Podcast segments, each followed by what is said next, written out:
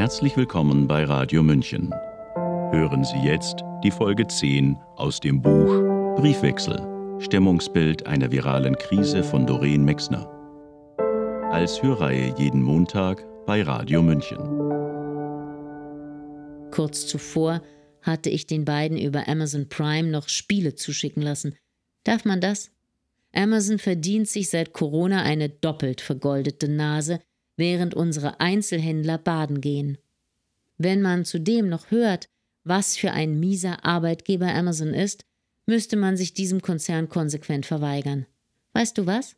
Das mache ich jetzt. Ich kaufe nicht mehr bei Amazon. Die Spiele waren definitiv meine letzte Bestellung dort. Ich hatte beim Anklicken schon ein schlechtes Gewissen. Aber die Spiele sollten schnellstmöglich ankommen. Sophie und Claudius brauchten Beschäftigung. Die beiden hockten in Claudius kleinem Internatszimmerchen aufeinander und langweilten sich zu Tode.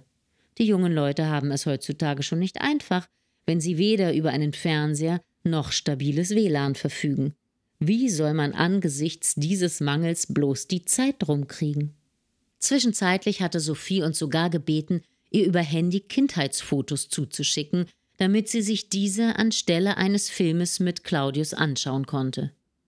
Ich habe fast mein gesammeltes Archiv abfotografiert, um den beiden ein wenig Kurzweil zu verschaffen. Die neuen Spiele kamen schließlich unmittelbar, bevor die beiden sich auf den Weg zu uns machten. Wir haben sie dann hier zusammengespielt. Das heißt, ich habe weniger gespielt. Es war ja genau die Zeit, als ich so intensiv auf Facebook unterwegs war und Dr. Wodak, Professor Bhakti, Professor Püschel und wie sie alle heißen entdeckt habe. Sophie, das hatte ich dir geschrieben, fand das gar nicht gut. Sie erzählte mir damals, das fällt mir in diesem Augenblick wieder ein, etwas von Gürteltieren und Fledermäusen. Ich muss sie direkt mal fragen, ob sie diese Theorie, dass das Coronavirus über Fledermäuse und Gürteltiere auf den Menschen übergegangen sein soll, aus Leschs Kosmos hat. Ich finde diese Hypothese übrigens absolut einleuchtend. Die Übertragung durch Tiere ist eine Möglichkeit. Dennoch halte ich den Gedanken, dass SARS-CoV-2 aus einem biochemischen Labor stammen könnte, nicht für abwegig. Es ist eine zweite Möglichkeit.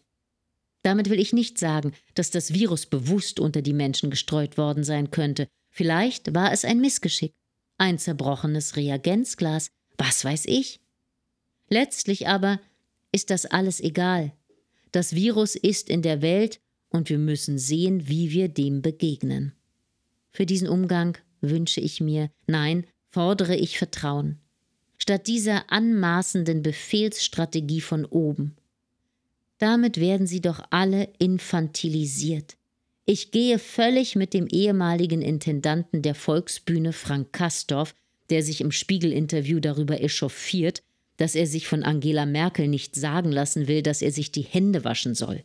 Hannelore, während ich das schreibe, merke ich wieder, wie ich hin und her pendle zwischen der Angst vor dem Virus und der Angst vor der Angst und Panikmache und dem Ansinnen, das dahinter stecken könnte. Das Schlimmste für mich ist dieser Kontrollverlust, das Gefühl, mein selbstbestimmtes Leben nicht mehr in der Hand zu haben. Ich will, dass das aufhört. Hast du von diesem Strategiepapier gehört, das ein Mitarbeiter des Bundesministeriums Anfang des Monats veröffentlicht haben soll? Es ist über 80 Seiten lang. Meine Freundin Sonja hat sich die Mühe gemacht, es von vorne bis hinten durchzulesen. Wenn man dem Papier Glauben schenken darf, erweist sich die Corona-Krise als Fehlalarm und die ergriffenen Maßnahmen als gravierende Fehlleistung des Krisenmanagements. Als Sonja mir diese Nachricht geschickt hat, dachte ich, nun wird alles gut. Die Bombe ist geplatzt. Das Virus ist doch nicht so schlimm. Es wäre alles so schön gewesen. Die Bundesregierung hätte eine Fehleinschätzung eingeräumt und wir hätten das Leben wieder aufgenommen. Aber nichts da. Es wurde dementiert und der Verfasser des Papiers entlassen. Weißt du, was ich mich frage? Was hätte dieser Beamte aus dem Bundesministerium davon haben sollen, solch ein Ding ins Rollen zu bringen. Der riskiert alles. Genauso ist es mit Sukharit Bhakti, Klaus Püschel, Bodo Schiffmann, Beate Bahner und wie sie alle heißen. Was haben die davon? Nichts, außer Ärger. Wenn ich indes auf Christian Drosten schaue, sehe ich, dass der sehr wohl etwas davon hat. Drosten ist der Mann der Stunde. Auf ihn wird gehört. Seine Forschungen werden unterstützt. Ich möchte nicht wissen, was dort für Gelder fließen. Meines Erachtens haben solche Gedanken überhaupt nichts mit Verschwörungstheorien zu tun. Es sind Möglichkeiten, die nicht von der Hand zu weisen sind. Durchs Netz wird gerade der Film von Profiteure der Angst geschickt. Arte hatte diese Dokumentation 2009 ausgestrahlt. Christian Drosten spielte damals bereits eine treibende Rolle. Ich habe mir den Film angeschaut und bin erschrocken darüber, wie mittels der zur Pandemie erhobenen Schweinegrippe schon damals Ängste geschürt wurden, um mit Medikamenten und Impfstoffen Geld zu machen. Ich finde, angesichts solcher Bloßlegung darf man durchaus fragen, ob es eventuell Parallelen gibt. Wusstest du, dass die WHO 2009 kurz vor Ausbruch der Schweinegrippe die Definition für eine Pandemie geändert hat? Bis 2009 waren eine enorme Anzahl von Todesfällen und Erkrankungen in mehreren Staaten die Bedingung. Seit Mai 2009 reicht es, dass sich der Erreger schnell und in mindestens zwei der sechs WHO-Regionen ausbreitet. Warum? Weil sich mit Angst Geld verdienen lässt? Und oder leichter regieren? Diese Fragen sollten gestellt werden dürfen. Es gibt Menschen, die stellen diese Fragen, Sie gelten als Verschwörungstheoretiker. Auch nach Bill Gates darf man nicht fragen. Wenn man diesen Namen nur erwähnt, bewegt man sich plötzlich auf sehr dünnem Eis. Im Gespräch mit meiner Freundin Ines ist mir das passiert.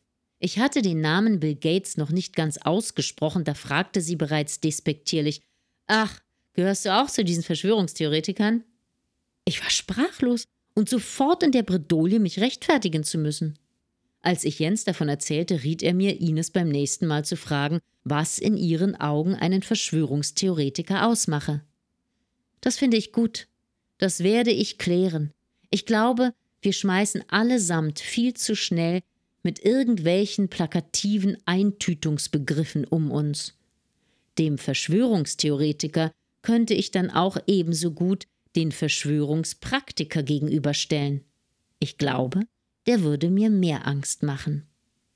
Bill Gates werfe ich gerne in die Diskussion, einfach weil es mich wundert, dass diesem Mann am Ostersonntag sieben Minuten in den Tagesthemen eingeräumt werden, damit er uns erklären kann, weshalb es so wichtig und richtig ist, schnellstmöglich einen Impfstoff zu entwickeln, mit dem die gesamte Weltbevölkerung durchgeimpft werden soll. Bill Gates, ein hart und Softwareentwickler. Warum darf man so etwas nicht hinterfragen? Warum darf man überhaupt keine kritischen Fragen stellen? Wie Herr Bhakti, der meines Wissens immer noch keine Antwort von Angela Merkel erhalten hat, stattdessen aber munter diffamiert wird. Wenn du mir schreibst, dass unsere Bundeskanzlerin so viel um die Ohren hat, dass sie nicht auf jeden Brief antworten kann, ist das kein Argument für mich. Herr Bhakti ist doch nicht irgendwer. Seine Fragen sind die Fragen, die sich zigtausend Menschen stellen.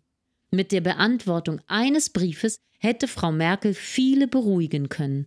Indem sie ihn ignoriert, schürt sie nur weiter Zweifel. Hinzu kommt natürlich das Misstrauen, jedenfalls mein Misstrauen, ob tatsächlich die Politik die Entscheidungen trifft. Ich denke bei vielen Entschlüssen haben die Lobbyisten mindestens ein Wörtchen, ich vermute jedoch viel, viel mehr mitzureden. Natürlich ist das alles nicht neu und Corona nur das Brennglas, das die Missstände noch deutlicher sichtbar macht. Deiner Idee, Taskforce-Gruppen zu bilden, stimme ich uneingeschränkt zu.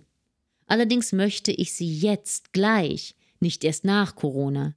Meines Erachtens bedingt sich das alles. Übergeordnet, na klar, müsste ein Corona-Ausschuss her mit Fachleuten unterschiedlicher Meinungen und unterschiedlicher Fachrichtungen. Es reicht nicht, sich nur auf einen oder zwei Virologen zu berufen und auf das RKI mit einem Tierarzt an der Spitze.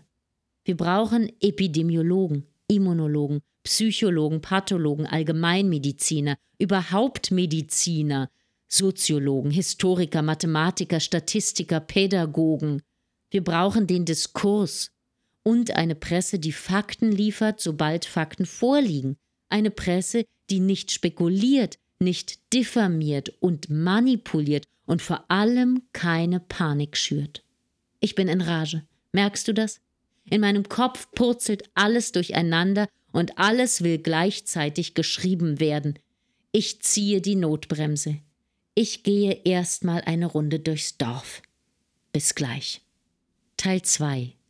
Da bin ich wieder. Meinem Kopf geht es wesentlich besser. Was so ein kleiner Gang bewirken kann. Ich bin zum See spaziert, habe mich auf den Steg gesetzt und die Wolken im Wasser beobachtet. Herrlich.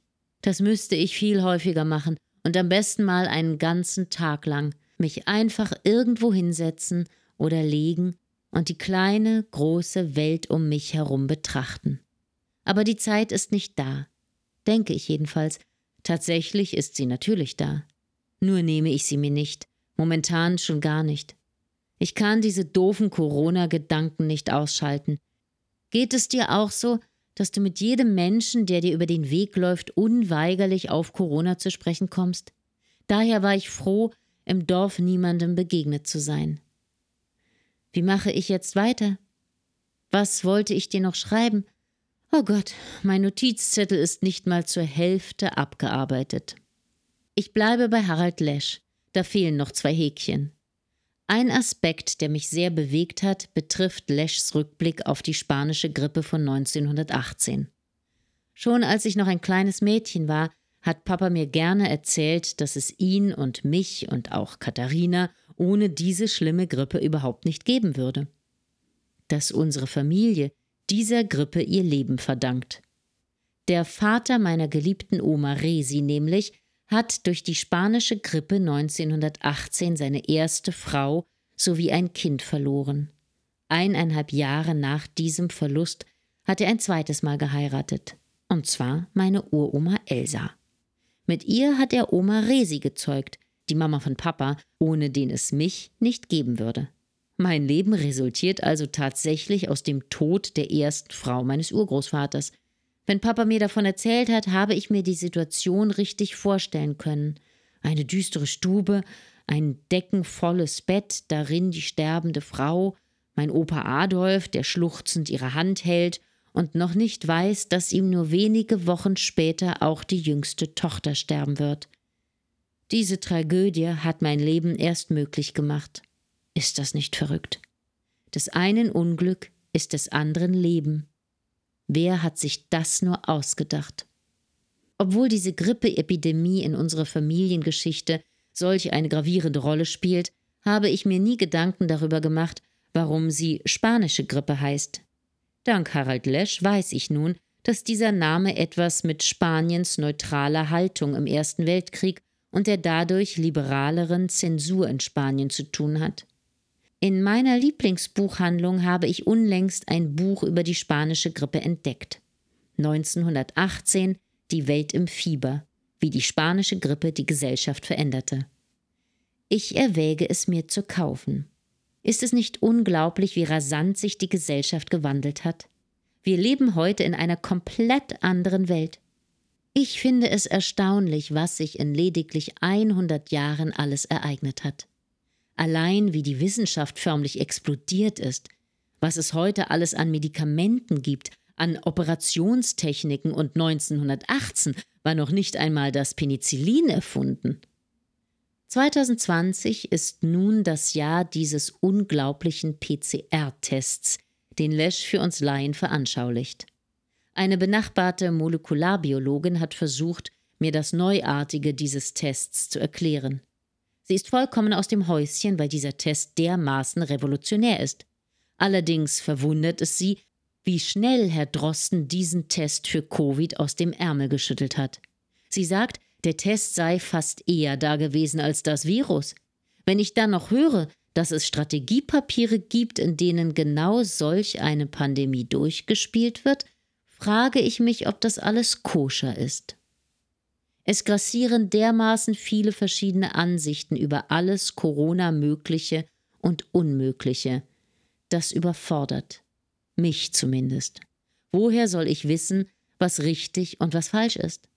Ich denke und zerdenke, aber irgendwie ist das alles zu viel für meinen kleinen, zarten Kopf. Deshalb wechsle ich jetzt das Thema. Ich habe in meinen Fotos gestöbert, aber leider keine Fotos aus meiner Ferienlagerzeit gefunden.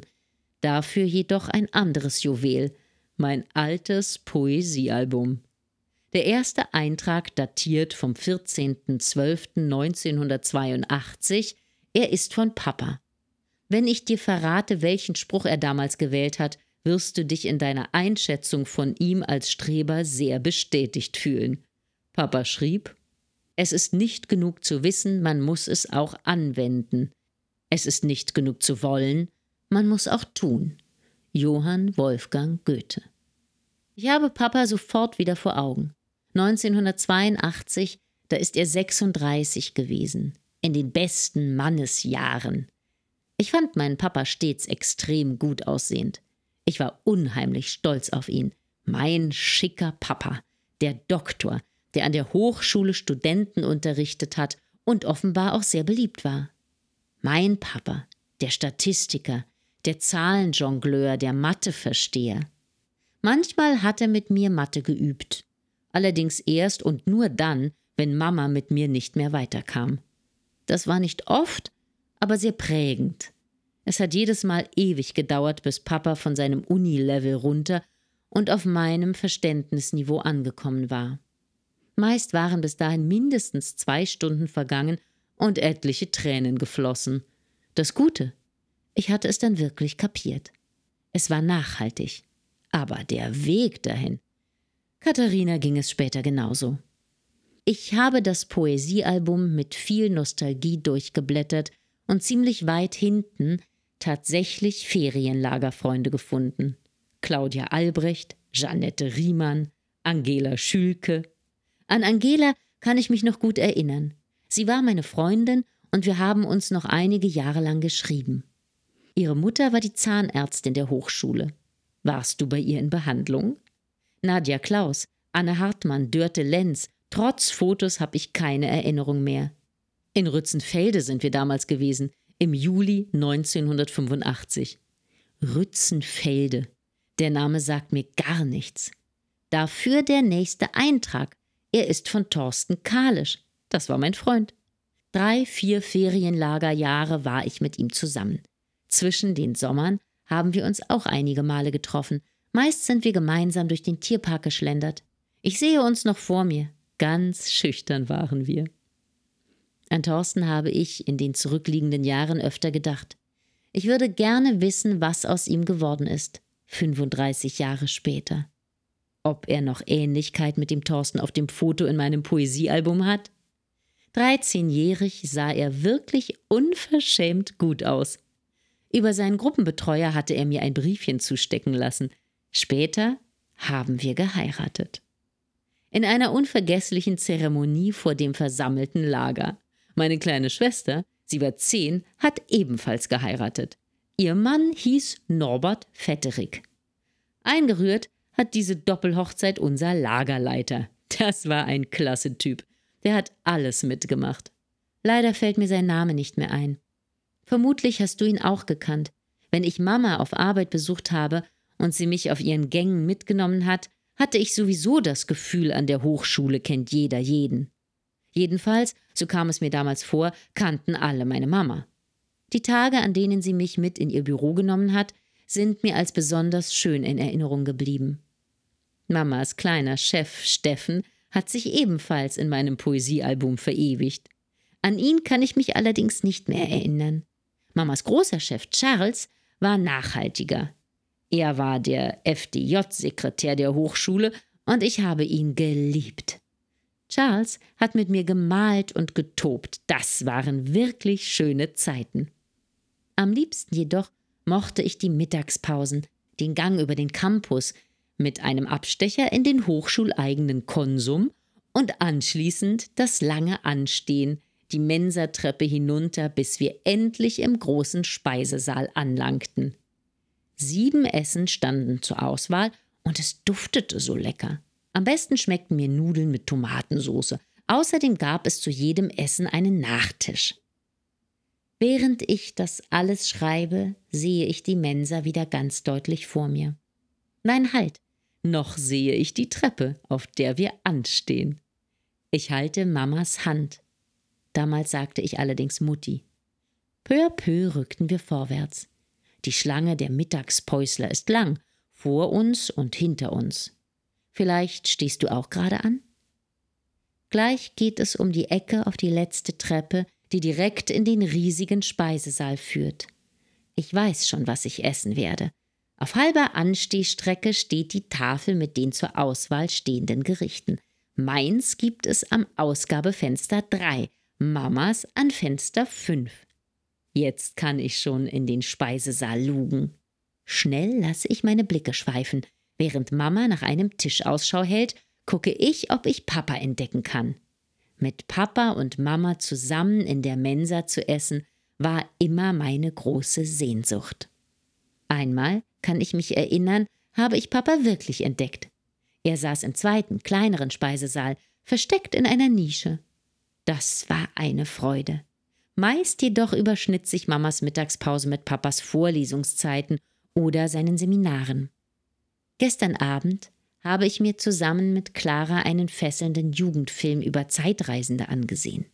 Mittels eines Chronographen konnten die beiden Haupthelden die Raumzeitbarriere überwinden. Das würde ich manchmal auch gerne können. Ich würde mich auf alle Fälle auch einmal in die Mensa der Hochschule beamen. Die Tage bei Mama auf Arbeit gehören für mich zu meinen wertvollsten Kindheitserinnerungen. Rützenfelde wäre natürlich ebenso eine Zeitreise wert. Kannst du mir ein Foto von deiner Tochter Mitte der 80er Jahre schicken? Vielleicht stellt sich dann eine Erinnerung ein. In mein Poesiealbum hat sich jedenfalls keine Anke eingetragen. 1985. Wie weit das weg ist. 35 Jahre. Eigentlich geht das gar nicht. Ich fühle mich doch gerade erst wie 33. Meistens jedenfalls. Manchmal auch schon wie 37, aber niemals wie 47. Da muss sich wer verrechnet haben. Ich glaube, den meisten Menschen geht es ähnlich. Sogar meine fast Hundertjährigen haben mir das bestätigt. Die waren allesamt irgendwo in ihren Achtzigern stehen geblieben. Als wir vor drei Jahren zum 50. Geburtstag von Jensens Cousine eingeladen waren, habe ich mich mit ihr und ihrem Mann über genau dieses Thema unterhalten. Gefühlt sind die beiden ebenfalls wesentlich jünger. Nicht nur in ihrer, sondern auch in meiner Wahrnehmung. Wenn ich so überlege, kenne ich tatsächlich nur einen Menschen, der sich innen drin älter fühlt, als er ist. Das ist Maximilian Levi. Hast du schon mal von ihm gehört? Max ist einer unserer erfolgreichsten Bahnradsportler. Ich kenne ihn schon seit er elf war. Jens war in den Anfangsjahren eine Zeit lang sein Trainer. Als Max mit 18 plötzlich Juniorenweltmeister wurde, habe ich ihn für die Berliner Morgenpost interviewt. Ich war vollkommen überrascht, wie außergewöhnlich erwachsen und reflektiert dieser Jungspund mir Rede und Antwort gestanden hat. Sieben Jahre später interviewte ich Max ein weiteres Mal. Damals erzählte er mir, dass er sich mindestens fünf Jahre älter fühle, als er sei. Darüber habe ich lange nachgedacht. Bis heute gehen mir Maxens Worte nicht aus dem Sinn, weil sie meinem Gefühl und Erleben so konträr gegenüberstehen. Inzwischen ist Max 32. Vielleicht frage ich ihn beim nächsten Wiedersehen, wie es heute um sein inneres Zeitgefühl bestellt ist.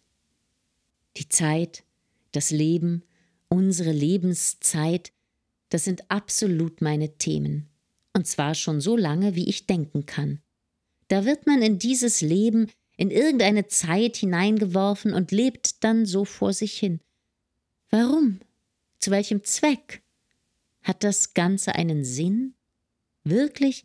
Das habe ich mich schon gefragt, als ich ein Kind war. Diesen Faden können wir irgendwann gerne aufnehmen und ein bisschen weiterspinnen. Mit Barbara habe ich über dieses Thema auch gesprochen. Wir waren 17, als sich unsere Wege gekreuzt haben. Und dann? Wie geht es weiter? Hört man noch einmal voneinander, bevor man abtritt? Wir haben wunderbar gequatscht und hätten noch Stunden weiter quatschen können. Wie gut, dass Barbara mich besucht hat. Zum Glück hatte ich mich nicht ins Schneckenhaus verkrochen. Auf der Rückfahrt von unserem Hügel hatte ich tatsächlich überlegt, Barbara kurzfristig abzusagen.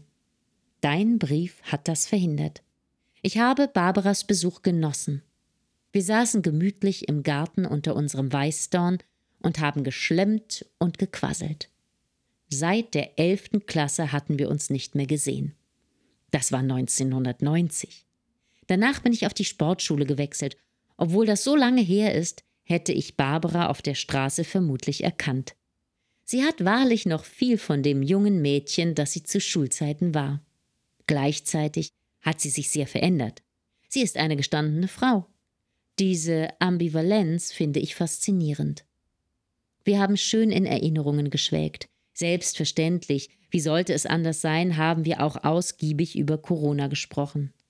Barbara sagt zum Beispiel, egal wie schlecht es ihr im Falle einer Covid-Erkrankung gehen sollte, sie wolle auf keinen Fall an ein Beatmungsgerät. Nach allem, was sie gehört hat, seien etliche Menschen ohne Not an diese Maschinen angeschlossen worden und hätten schwere Schäden davon getragen oder seien sogar gestorben. Mir war das neu. Hast du schon davon gehört? Zum Abschied hat Barbara mir ein wunderbar ausführliches Stimmungsbild über ihre Corona-Zeit überreicht. Jedes Mal, wenn ich die Rückläufer deines Fragebogens lese, fühle ich mich sehr bereichert. Ich danke dir immer wieder, liebe Hannelore, für diese tolle Idee und dafür, dass du mich mit ins Boot geholt hast. Das ist doch ein schönes Schlusswort. Meine Familie ist im Anflug. Hannes hat soeben angerufen und mir gesagt, dass sie schon auf der Hälfte des Weges sind und sich auf ein leckeres Abendbrot freuen. Ich werde Ihnen Ihre Lieblingspizza backen. Die geht flott und schmeckt allen. Die Stichpunkte auf meinem Zettel sind noch immer nicht alle abgearbeitet, aber deutlich weniger geworden. Die restlichen müssen warten. Bis zum nächsten Brief, liebe Hannelore, deine Nora. PS. Zwei Fragen habe ich noch. Wie war eure Herrentagstanzstunde im Partykeller? Wer ist dieser Karl Otto, den Max in seinem Fragebogen erwähnt? PPS? Aus dem Fragebogen von Max lese ich eine große Tapferkeit heraus. Grüß den kleinen Mann bitte unbekannterweise.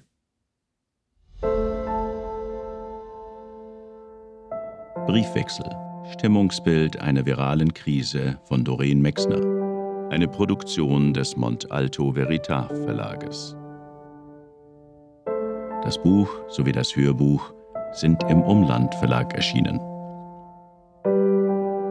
Die nächste Folge hören Sie hier bei Radio München nächste Woche zur gleichen Zeit.